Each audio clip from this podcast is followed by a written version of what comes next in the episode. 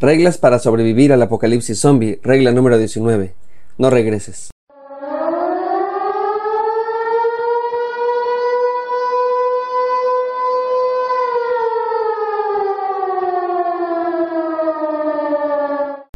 Es muy común en las películas en donde la temática son los zombies que algún personaje quiera regresar por algo que se le ha olvidado. En ocasiones es un animal, un mapa, un objeto personal muy especial, no importa lo que sea, la sensación que la escena nos quiere evocar es la de no es necesario regresar, es un error hacerlo. Mientras vemos estas escenas en las películas o series, dan ganas de gritarle a los protagonistas, ¿qué estás haciendo? No regreses, ya ni modo, ya déjalo, sigue adelante. A menos que sea el protagonista, regularmente mueren por haber regresado. En la vida real muchas veces regresamos a lugares, situaciones, hábitos o con personas que supuestamente ya habíamos superado. Nos cuesta superar el pasado. Añadido que a la gran mayoría de nosotros no nos sentimos cómodos ante los cambios. Estamos tan acostumbrados a vivir una determinada zona de confort que nos es difícil. Gran parte de lo que somos en la actualidad depende de nuestras experiencias pasadas. Todo lo que hemos vivido y las personas que hemos conocido nos han forjado. Sobre todo, a las experiencias felices o de satisfacción tenemos un apego muy especial a ellas. Y aunque no todas las personas son así, la mayoría de nosotros nos gustaría regresar a esa época en donde éramos felices y tal vez ni lo sabíamos. El problema es entender que eso ya no existe. Muchos son los que han vivido moldeados de la tiranía de nuestros propios recuerdos. No estoy sugiriendo para nada que olvidemos todos nuestros recuerdos. Esos son tesoros invaluables y bien administrados nos ayudan a seguir adelante, nos impulsan y nos permiten avanzar. De lo que hablo es que jamás deberíamos permitirnos ser prisioneros de algo que ya no existe. En ocasiones queremos regresar a ese lugar donde según nosotros estábamos seguros. Por eso muchos matrimonios y relaciones interpersonales fracasan, porque intentan recrear todos esos recuerdos en nuestro presente. Muchas esposas quieren que su esposo sea como su padre o como un exnovio que tuvieron. Lo mismo le sucede a los hombres, buscan ser atendidos por sus esposas como sus mamitas lo hacían. Padres que le recriminan a sus hijos que porque no salieron como su hermano. Abuelos que se entrometen en la vida de sus hijos diciéndoles cómo deben educar a sus nietos. Seguramente ustedes han conocido a personas que a pesar de que pasan los años siguen contando las mismas historias como si hubiera sido ayer. Hombres y mujeres que no quieren tirar sus recuerdos y guardan hasta su primer chicle que comieron cuando eran niños. Personas comprando lo que de pequeños no pudieron comprar. Este vínculo obsesivo, que puede ser un objeto, idea o persona, es constante en la vida de las personas. De verdad creen que los van a hacer felices, les da seguridad y sentido a sus vidas. Así que harán e invertirán todas sus fuerzas, su tiempo y sus recursos para regresar a ese momento en donde ellos eran felices. Esto por supuesto lo lograrán que no disfruten de todo lo que tienen en su presente, porque estarán concentrados en cómo regresar y no en cómo vivir. Estas personas viven con un terror de perder aquello que desean, pero pierden más que eso pierden la libertad. Ya no pueden decidir libremente a menos que la decisión los dirija hacia el pasado seguro o placentero que buscan. Pierden la alegría porque no están allí. Siempre se quejan de que las cosas eran mejor antes. Además, pierden la oportunidad de crecer o de experimentar cosas nuevas, porque no dudo que los eventos pasados hayan sido maravillosos, pero tal vez hay algo más adelante que los supera. Tal vez mi esposa superará todas mis expectativas o viceversa, yo supere la de mi esposa. Pudiera hacer que nuestros hijos sean mejores padres que nosotros. ¿Qué tal que ese nuevo trabajo aprenda más y crezca? ¿O que ese maestro sea mejor que el anterior? Hace mucho tiempo había un hombre llamado Juan. Le pusieron por sobrenombre el Bautista. Este se hizo muy famoso y llegó a tener algunos discípulos. En aquella misma época y por la misma región surgió otro maestro más grande que él. Su nombre era Jesús. El primer maestro, es decir, Juan, le dijo a sus discípulos que lo siguieran a él, que Jesús era mucho mayor, que él no era ni siquiera digno de amarrarle las agujetas de sus sandalias. Así que algunos de ellos dieron caso a su sugerencia. El problema surgió cuando ellos, es decir, estos discípulos de Juan, empezaron a comparar las enseñanzas de ambos maestros. Ellos estaban enamorados y sorprendidos por el trabajo y cariño que les había otorgado el Bautista. Así que en una ocasión los discípulos de Juan le preguntaron a Jesús, Oye Jesús, ¿por qué nosotros y los fariseos ayunamos muchas veces y tus discípulos nunca ayunan?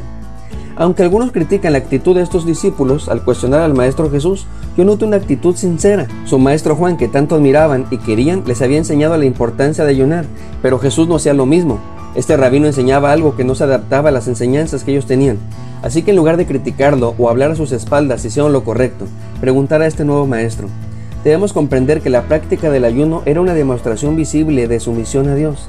Se trataba de una demostración de arrepentimiento y humillación delante de Dios. Así que, al no hacerlo, estaban poniendo en duda su sumisión, el que no reconocían sus pecados y que no buscaban el perdón de Dios.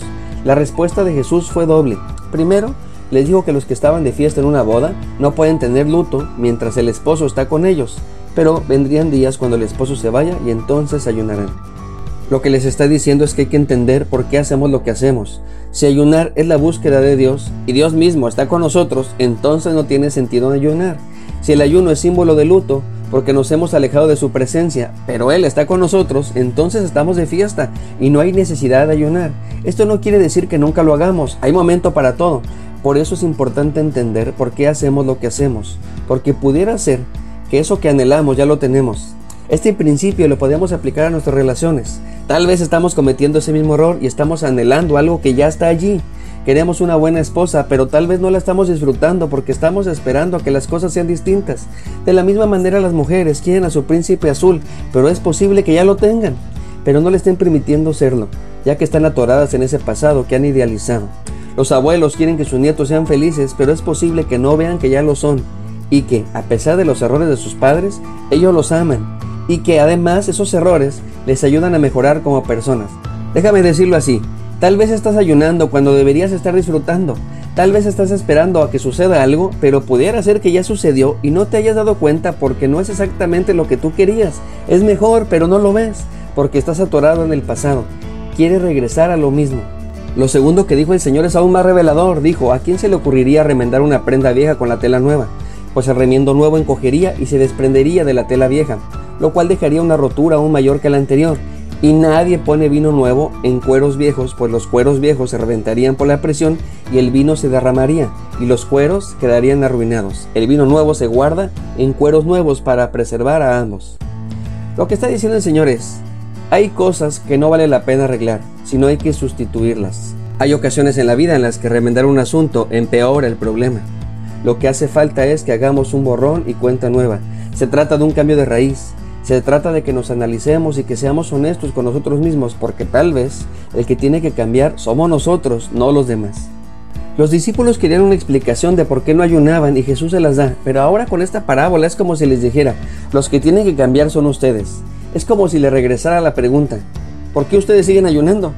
¿Por qué insisten en remendar la tela nueva con la vieja? ¿Por qué quieren poner vino nuevo en odres viejos? Se trata de un desafío a cambiar, pero también a reflexionar que las cosas pueden ser distintas a como nosotros creíamos. Se trata de estar abierto a nuevas posibilidades, como diría mi pastor, debemos tener mentes elásticas para poder ser renovados, es decir, mentes con capacidad de crecer y de aceptar nuevas ideas, nuevas verdades, entendiendo que no todos lo sabemos. Debemos mantener las puertas de la mente y corazón abiertas. Tal vez su esposo no es como usted quisiera, quizá es mejor. Tal vez su esposa no es como usted la imaginó, pero si le da la oportunidad, puede ser mejor. Tal vez sus hijos sean mejores padres que usted. Tal vez ese maestro que es tan distinto sea un enviado del Señor. No lo sabremos si no le damos la oportunidad. No lo sabremos si seguimos esperando regresar a ese recuerdo ideal que tenemos. Por esa razón, es importante aprender de Jesús. Él es el vino nuevo y no podemos seguir igual de aferrados a nuestras enseñanzas, ideales y tradiciones. Si es que queremos seguirle, necesitamos ser renovados. No regresemos atrás. Sigamos adelante, puestos los ojos en Jesús, el autor y consumador de la fe. Porque no se trata de señalar a los demás como los tóxicos, se trata de permitir que Dios nos sane a nosotros, se trata de sobrevivir al apocalipsis zombie. Soy el pastor Alex Unillé y estaré orando por ti y por tu familia.